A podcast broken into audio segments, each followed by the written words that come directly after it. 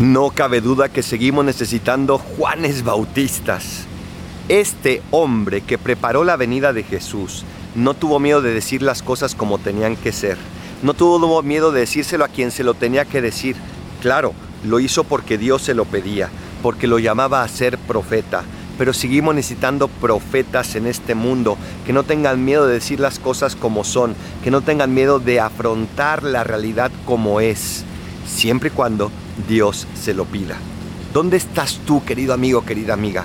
Ojalá que no te escondas cuando tengas que hablar de la iglesia, hablar de Jesús. Ojalá que no te quedes callado cuando ofendan a tu iglesia, cuando ofendan a Jesús, sino que siempre seas aquello que tienes que ser, un profeta en medio de este mundo necesitado de amor.